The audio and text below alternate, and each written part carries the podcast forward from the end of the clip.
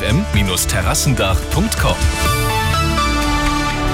Arabella München um halb sieben, das Update mit Lisa Nagler.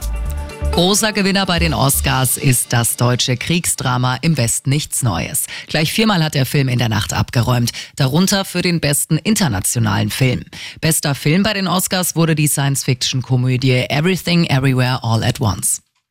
Keine Woche ohne neue Streiks. Heute wird an vielen norddeutschen Flughäfen gestreikt. Berlin und Hamburg sind zum Beispiel betroffen, der Münchner Flughafen nicht. Auswirkungen werden aber wohl auch bei uns zu spüren sein. Morgen wird dann in Kliniken und in Pflegeeinrichtungen, auch in München und der Region gestreikt.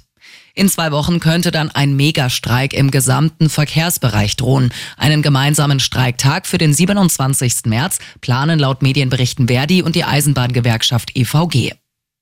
Das wird eine Geduldsprobe für viele Autofahrer. Die Leimer Unterführung ist ab heute gesperrt für über zwei Monate. Grund sind Arbeiten zur zweiten S-Bahn-Stammstrecke. Bis voraussichtlich Ende Mai ist die Unterführung dicht. Und noch die gute München-Nachricht. Neuer Glanz für die Mariensäule auf dem Marienplatz. Die bronzenen Figuren und die Natursteinoberflächen werden gereinigt, die Fugen saniert und auch die Inschriften neu gefasst. Immer gut informiert, mehr Nachrichten für München und die Region wieder um sieben. Und jetzt der zuverlässige Verkehrsservice mit dem Morgenhuber. Es ist zwei